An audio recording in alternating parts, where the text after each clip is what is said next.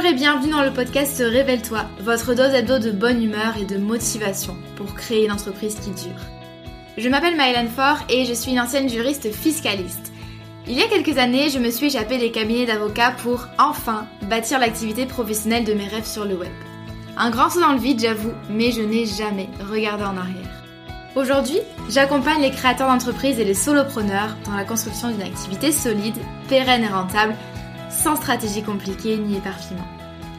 Grâce à mon profil atypique, mi-droit, mi-marketing et mon programme signature la Micropreneur Academy, j'offre à mes clients un soutien à 360 degrés dans leur aventure entrepreneuriale.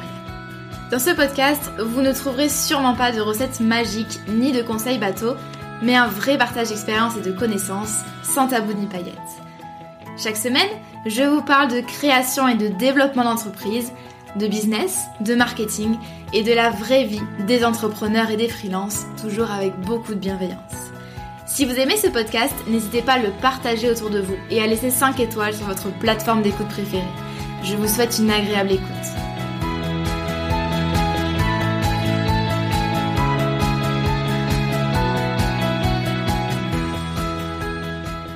Bonjour et bienvenue dans ce nouvel épisode du podcast Révèle-toi. Et aujourd'hui, j'avais envie de vous partager euh, les 10 leçons que je tire de mon aventure d'entrepreneur. Alors, si vous suivez ma newsletter, c'est euh, effectivement l'adaptation d'une newsletter que je vous ai envoyée il y a euh, maintenant deux mois et qui vous avait particulièrement plu. Et je pense que le fait d'adapter cette newsletter à l'oral, ça va me permettre d'insister sur certaines choses et puis de préciser d'autres choses puisque à cette newsletter vous a fait pas mal réagir.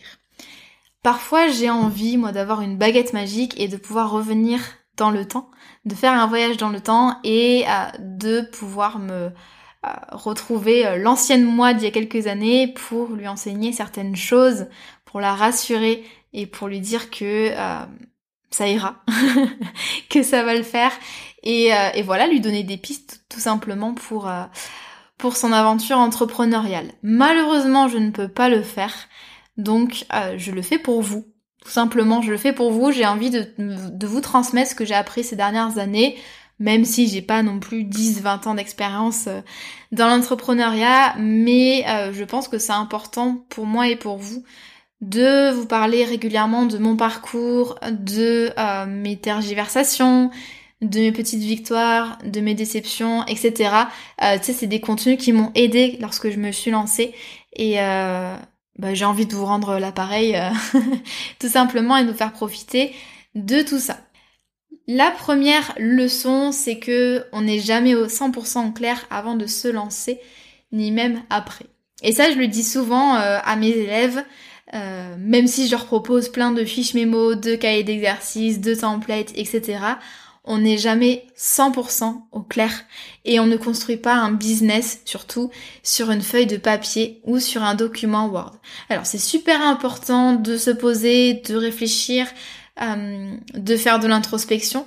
Et d'ailleurs euh, dans la Micropreneur Academy, les deux premiers modules c'est vraiment dédié à ça parce que je pense que tout part finalement de notre personne euh, et de ce qu'on a envie d'apporter, mais tant qu'on se sera pas jeté à l'eau, euh, on a besoin de euh, tester grandeur nature, on a besoin de recevoir du feedback, on a besoin de faire le bilan pour ensuite avancer et pour savoir ce qui fonctionne et ce qu'on a envie de proposer. Et puis, euh, on a parfois l'impression que bah, c'est qu'au début et qu'ensuite ça va aller et qu'on saura quoi proposer. Alors, c'est malheureusement un éternel recommencement. Et je pense que c'est bon signe euh, d'être tout le temps dans cette posture de euh, j'avance, je crée, je finis par douter, par me demander à ce que je fabrique, puis j'affine, j'améliore et je repars comme en l'an 40. Ça je pense que c'est vraiment un sentiment partagé par tous les entrepreneurs, c'est tout le temps. On se remet en question, on teste des choses, on supprime d'autres, etc. Et ce serait dommage de pas se lancer sous prétexte que vous y voyez un peu trouble, puisque dans tous les cas, il y aura du brouillard euh, dans, euh, sur, votre route, hein, tout simplement. Et euh, quand je me suis lancée dans l'entrepreneuriat, j'avais, je ne savais pas du tout à qui je parlais. Je savais pas du tout ce que j'avais envie d'offrir. Euh, par exemple, la forme de la Micropreneur Academy et même l'idée même de la Micropreneur Academy, je l'ai eu que deux ans après. Je, je l'avais pas au début. Je l'avais pas du tout. J'ai juste moi créé un blog euh, il y a quelques années. J'ai publié mes premiers articles. Et puis j'ai attendu les premiers retours. Mais vraiment, j'avais aucune idée de ce que j'allais faire de ce blog qui s'appelait Rocket Ton Business si vous connaissez. Et pour être tout à fait honnête avec vous, j'aurais pas pensé en vivre un jour. Et pourtant, tout ce que vous voyez, écoutez euh, et ou lisez de moi aujourd'hui, ça vient de cette première brique, c'est quand j'ai lancé mon blog business. Et ça, ça m'empêche pas euh, d'avoir plein de doutes, encore même actuellement, de changer régulièrement les choses, etc. C'est absolument normal.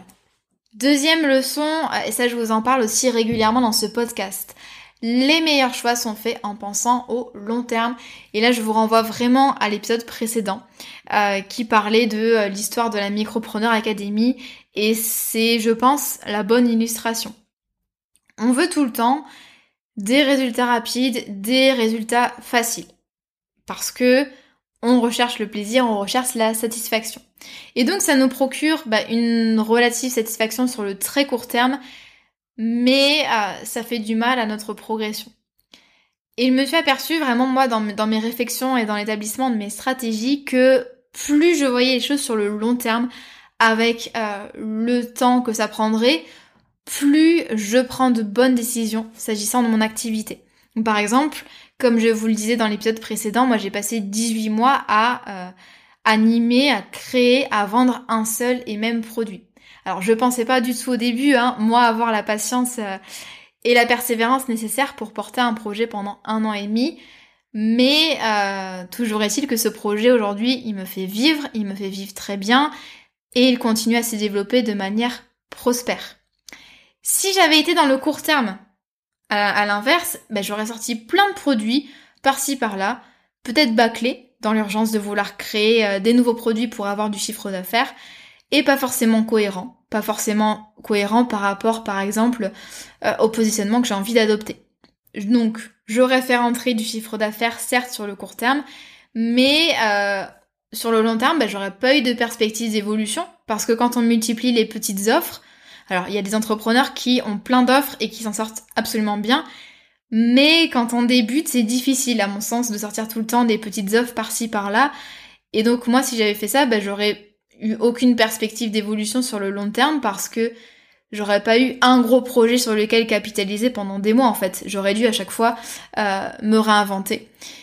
Et puis j'aurais manqué l'opportunité de profiter des effets long terme d'un produit signature. Donc par exemple là avec l'académie, je profite vraiment de tout le travail que j'ai fait depuis mars 2019. C'est quand même euh, c'est quand même hyper intéressant. Même si quand on est vraiment dedans, la tête dans le guidon, c'est compliqué de, euh, de penser à tout ça et de penser à ce qui nous attend ensuite. Leçon numéro 3, et ça j'ai eu du mal pendant un moment et j'ai toujours un petit peu de mal même si ça va mieux. Ma personne est euh, distincte de ce que je produis, que ce soit au niveau des contenus, au niveau des offres, bref, tout ce qui sort de mon cerveau. Quand on a un solo d'entreprise, euh, c'est super compliqué hein, de séparer notre business notre personne. Euh, on y met vraiment toute notre énergie, tout notre amour et euh, on passe bah, du temps à, réfléchir, à se prendre la tête, à travailler, etc. Et on en vient à oublier en fait que notre personne est vraiment distincte tant des, des contenus qu'on va produire que des offres qu'on va chercher à vendre. Vous, vous n'allez pas vendre votre personne, vous allez vendre une solution à un problème que certes vous avez imaginé. Mais en aucun cas, vos offres égale vous. Donc ça c'est super important de collecter du feedback et de chercher à s'améliorer, mais si euh, vous avez euh, des critiques qui sont pas forcément à la hauteur du travail fourni, mais c'est pas dans la mesure du possible, je sais que c'est compliqué, mais c'est pas à prendre personnellement. Vraiment, faire preuve de euh, détachement et prendre du recul vous permettront vraiment d'aller de l'avant et puis et puis d'évoluer. Donc plutôt que de se dire, et là on va faire un petit shift de mindset, ce client n'aime pas mon produit et donc n'apprécie pas ma personne et donc je ne vaux rien et donc je me dénigre, mieux vaut se dire, eh bien, comment puis-je faire en sorte d'améliorer ma solution, mes offres? Donc ça, c'est deux choses différentes et vous voyez à quel point ça peut vous amener euh, à deux endroits finalement différents. Leçon numéro 4, on a le droit de se tromper et de rectifier le tir. Il n'y a rien de pire que euh, de rester borné sur quelque chose qui ne fonctionne pas. Ça peut être une stratégie marketing, ça peut être un canal de communication, ça peut être un format de contenu, ça peut être une offre, ça peut être une organisation. Vous avez évidemment le droit de euh, vous tromper, de changer de métier, de changer d'activité, de changer de business model et euh, sans avoir forcément à vous demander euh, ce que votre audience va en penser. Alors spoiler alerte, parfois elle va même pas s'en rendre compte, sans avoir à vous excuser auprès de votre audience ou de vos prospects. Et euh, si jamais les changements que vous envisagez impactent la situation de vos clients, bah, simplement faites preuve de transparence, prévenez-les suffisamment à l'avance et ne les lésez pas finalement dans ce changement. C'est-à-dire qu'il ne faut pas qu'ils perdent des avantages. Mais ne pensez pas finalement à tout le temps que vous avez pu perdre, toutes les heures, à tous les investissements que vous avez pu perdre. Ça c'est ce qu'on appelle les coûts irrécupérables. C'est qu'en fait, quand on a envie de changer de situation, on pense à tout l'argent, tout le temps, toute l'énergie qu'on a investi dans cette voie. Et donc du coup, on n'a pas envie d'en changer. Parce qu'on se dit, bah ouais, mais j'ai déjà perdu suffisamment de temps. Ce qui est pas rationnel. Euh, parce que dans tous les cas, ce temps-là, cet argent-là, vous l'avez perdu. Donc autant aller de l'avant. Et euh, ce que, j'aime bien, c'est que euh, Seth Godin, justement, qui a théorisé cette, cette notion, donc c'est un marketeur américain très connu, il prend l'exemple de, de la salle de cinéma. Vous savez, quand vous allez voir un film, que vous dépensez 8 euros et que c'est un navet. Eh bien, ce que vous allez faire, c'est que vous allez sans doute rester jusqu'au bout, parce que vous allez vous dire, bon ben voilà, j'ai payé ma place. Mais en tous les cas, votre place, vous l'avez payée. Donc dans tous les cas, vous n'allez pas pouvoir récupérer ces 8 euros. Donc autant partir de la salle. Mais vous voyez que même dans notre situation, même dans notre vie courante, dans les situations euh, de la vie courante, on fait, euh, fait pas forcément des choix qui soient euh, super rationnels. Donc moi vraiment, j'ai changé plusieurs fois de métier. Hein. J'ai exercé trois métiers en trois ans. J'ai eu deux business. La Micropreneur Academy a complètement changé de forme au bout de six mois. Mais euh, vous savez quoi? Bah, Tous ces choix m'ont vraiment fait évoluer et grandir, donc euh, absolument aucun regret. Leçon numéro 5, en parlant à tout le monde, on ne parle à personne. Quand j'ai créé le blog Rocket ton business, euh, je vous en parlais dans l'épisode précédent en mars 2019, je voulais parler de tout à tout le monde. Donc je me suis mise à écrire des articles sur plein de sujets différents, je parlais de réseaux sociaux, je parlais d'organisation, je parlais de dev perso, je parlais de business, je parlais de juridique et d'administratif, je parlais de freelancing. Bref, l'idée c'était vraiment d'attirer plus de public. Je pense que personne n'avait compris ce que je faisais, c'était vraiment euh, un joyeux fourre-tout, même si avec du recul, ça m'a permis aussi de d'affiner et de voir ce que j'avais vraiment envie de proposer. Mais euh, quand j'ai vraiment décidé de me concentrer sur la création de micro-entreprises, j'ai eu euh, beaucoup plus de résultats. J'ai eu plus d'audience, j'ai eu plus de retours et ah, bien sûr j'ai eu beaucoup plus de chiffres d'affaires. Et ça, mes clients ont du mal à le comprendre au début et peut-être que sans doute c'est votre cas et moi c'était mon cas. votre produit, vos contenus euh, ne peuvent pas répondre de manière optimale à tout le monde. C'est pas possible. D'un client à l'autre, il y a forcément des besoins qui changent, il y a des attentes qui changent, il y a des exigences qui changent, etc. Et il est utopique, voire dangereux de penser que ce que vous produisez peut convenir à tout le monde. Donc vraiment le, mot de la fin, c'est que en voulant aider tout le monde, ben, finalement vous n'allez aider personne. Vous allez être, euh, je vais prendre une image, mais c'est comme si vous étiez une personne isolée au milieu de la foule qui crie mais personne l'entend, personne se retourne en fait. Et du coup, ben, c'est ce que ça fait finalement en créant un contenu qui est vague, qui est aseptisé, qui est incohérent, en créant des contenus sur tous les sujets qui parlent à tout le monde, mais personne va se retourner vers vous finalement dans la rue et se dire ah ben ça c'est le coach ou le prestataire, le freelance dont j'ai besoin pour résoudre mon problème qui est très spécifique. Leçon numéro 6, les résultats de mon entreprise sont liés à mon bien-être. Je me suis vite aperçue que quand moi j'étais reposée, quand je me sentais bien, euh, quand j'avais du temps pour laisser mon esprit vagabonder aussi, Ça a aidé mon esprit, mon entreprise et mon esprit d'ailleurs à se développer. J'ai davantage de motivation, j'ai davantage d'énergie, j'ai davantage d'inspiration. Et avant, euh, je suis tombée dans l'écueil euh, habituel, je pensais que c'était bien, entre guillemets, d'être occupée, qu'il fallait être occupé, qu'il fallait être partout à la fois, multiplier les tâches et les projets, et je me doute que vous savez de quoi je vous parle. Et donc ce qui s'est passé, c'est que euh, j'y ai pas coupé. Hein. Lors de ma première année d'entrepreneuriat, j'ai rapidement négligé ma vie perso. Franchement, en compagnie de mes proches, je pensais qu'à une seule chose, c'était euh, développer mon, business et finalement euh, tout me paraissait fade par rapport à au temps que je passais à travailler à mon business en fait. J'avais pas envie de sortir, j'avais pas envie de faire ci et ça, ni de partir en vacances parce que je pensais tout le temps, tout le temps, tout le temps à mon business. Et euh, bon, l'écueil qu'il a eu, la difficulté supplémentaire, c'est que mon entreprise en plus est très bien développée. J'avais beaucoup de, de demandes et j'étais vraiment euh, complètement full au niveau de, des clients. Là, je parle de mon premier business hein, en rédaction web juridique. Et euh, du coup, j'avais trop de clients, j'avais trop de contrats, j'avais trop de, trop de choses à faire. Quelques mois plus tard, bah, j'ai fini complètement sur les rotules, hein, vous, vous, l'imaginez. Euh, j'étais épuisée, j'étais démotivée et, euh, et ça a été compliqué. Et donc j'ai vraiment décidé ensuite d'entamer vraiment de profonds changements dans mon organisation, d'ajuster mon planning et de dire au revoir à des clients. Et euh, vraiment, je me suis réservé euh, chaque euh, semaine, peut-être pas chaque jour, mais en tout cas chaque semaine, suffisamment de temps pour faire du sport, pour simplement profiter du temps dehors, profiter de ma famille, de mes amis, etc. Et maintenant, vraiment, il y a eu un gros changement. Je considère vraiment ces temps de repos comme étant aussi importants que mon temps de travail. Donc par exemple, je prévois vraiment des créneaux dédiés à mon bien-être dans mon emploi du temps. Donc par exemple le sport, la marche, le repos, Netflix, les sorties avec les copains, etc. Et euh, je les prévois dans mon emploi du temps de manière impérative, c'est-à-dire de la même façon que finalement que mes rendez-vous pro. Mes rendez-vous pro sont impératifs, il faut que je sois devant mon ordi. Et euh, mes rendez-vous détente, mes rendez-vous avec moi-même, bah, c'est pareil, il faut que je sois pas devant l'ordi cette fois-ci.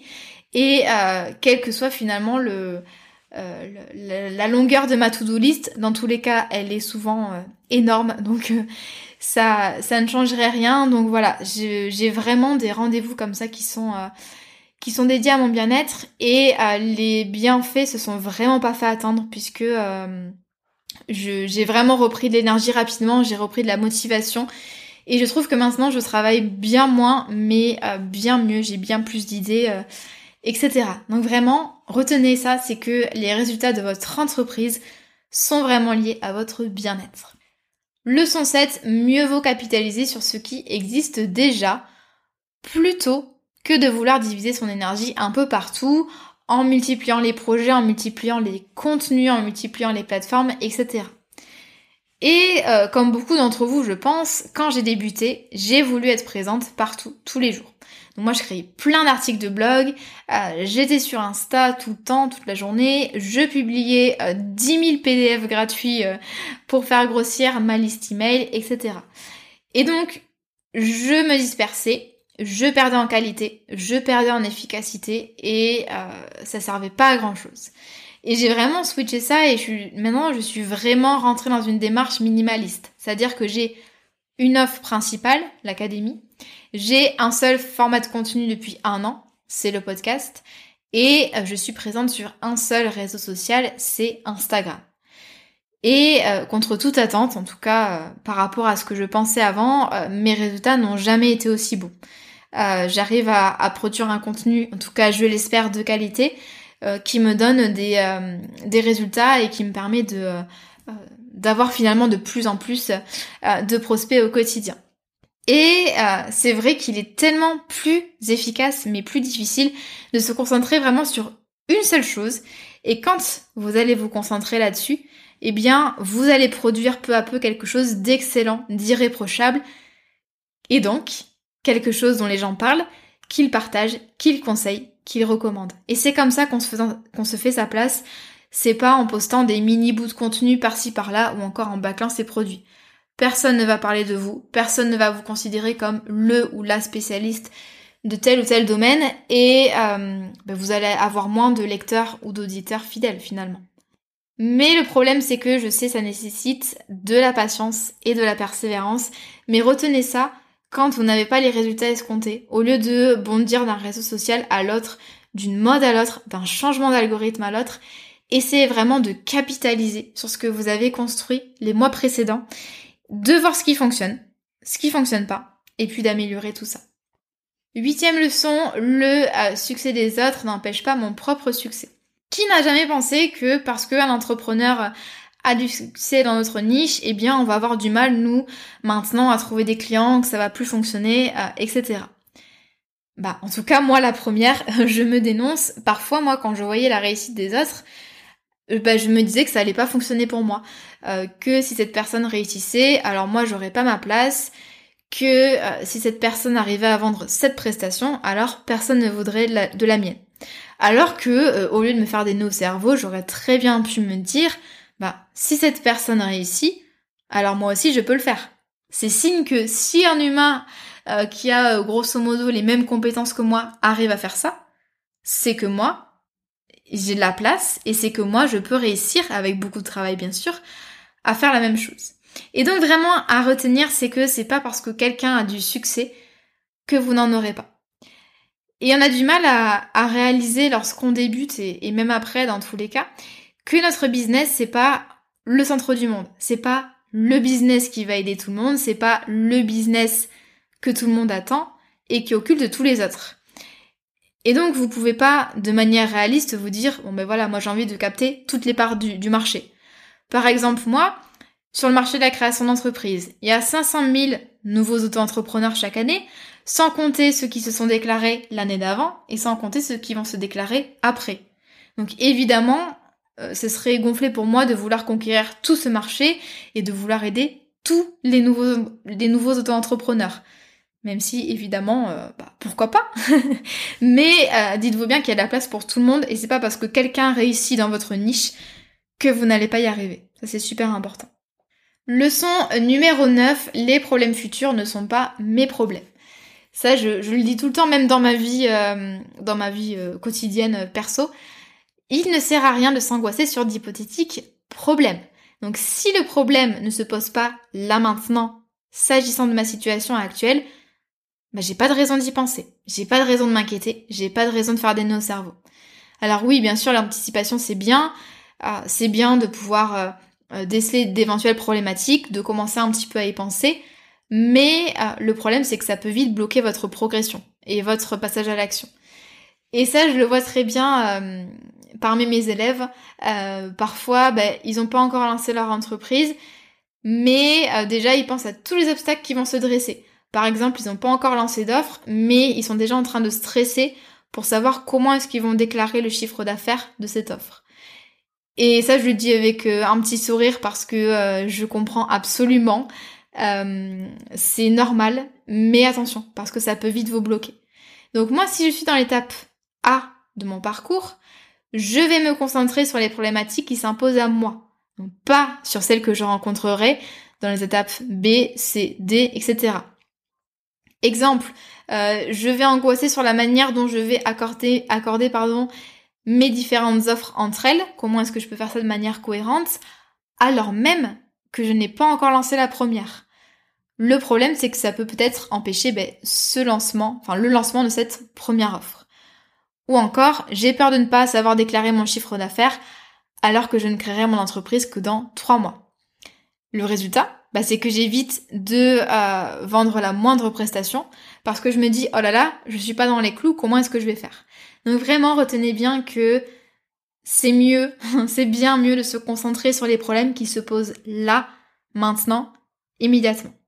Et enfin, la leçon numéro 10, euh, avant de finir cet épisode de podcast, mon entreprise n'est pas le centre du monde.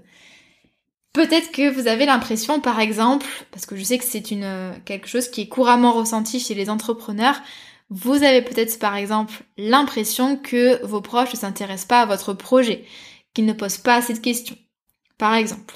Et euh, alors moi j'ai eu de la chance d'être très soutenue par mes proches euh, quand j'ai créé mon entreprise, mais quand même ça me, chiffonnait toujours quand on me prenait pas assez au sérieux ou euh, quand on me demandait pas assez entre guillemets de nouvelles.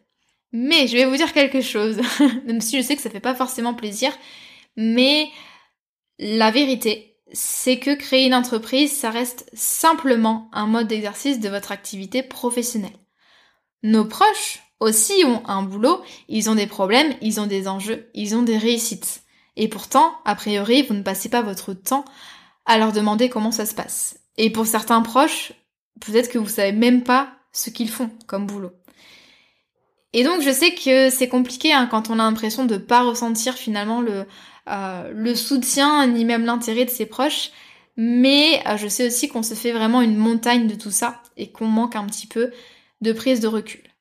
De toute manière, vous n'avez pas besoin de l'approbation et de la validation des autres pour créer votre entreprise. Ça, je, je vous le rappelle et euh, c'est super dangereux de euh, baser euh, sa motivation et le fait d'être fier simplement sur les avis que vous font, enfin que le soutien pardon que vous témoignent vos proches.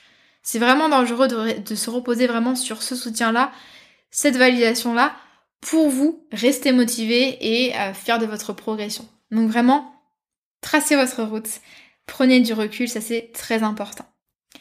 C'est ainsi que ah, se termine cet épisode de podcast sur les 10 leçons tirées de mon aventure d'entrepreneur, même si je pourrais vous parler euh, encore de, bien d'autres choses. Mais je pense que ça peut, euh, déjà vous donner euh, quelques petites pistes de réflexion pour vous aussi construire votre projet. Comme d'habitude, je suis disponible sur Instagram si vous avez envie d'échanger sur ce sujet. N'hésitez pas, si vous m'écoutez sur Apple Podcast, à mettre 5 étoiles et un petit commentaire. Ça vous prend absolument une minute et ça aide vraiment, vraiment, vraiment. J'insiste là-dessus, c'est vraiment la meilleure façon de soutenir le podcast. Je vous remercie pour votre écoute, pour votre fidélité et puis je vous souhaite une belle journée ou une belle soirée. À bientôt!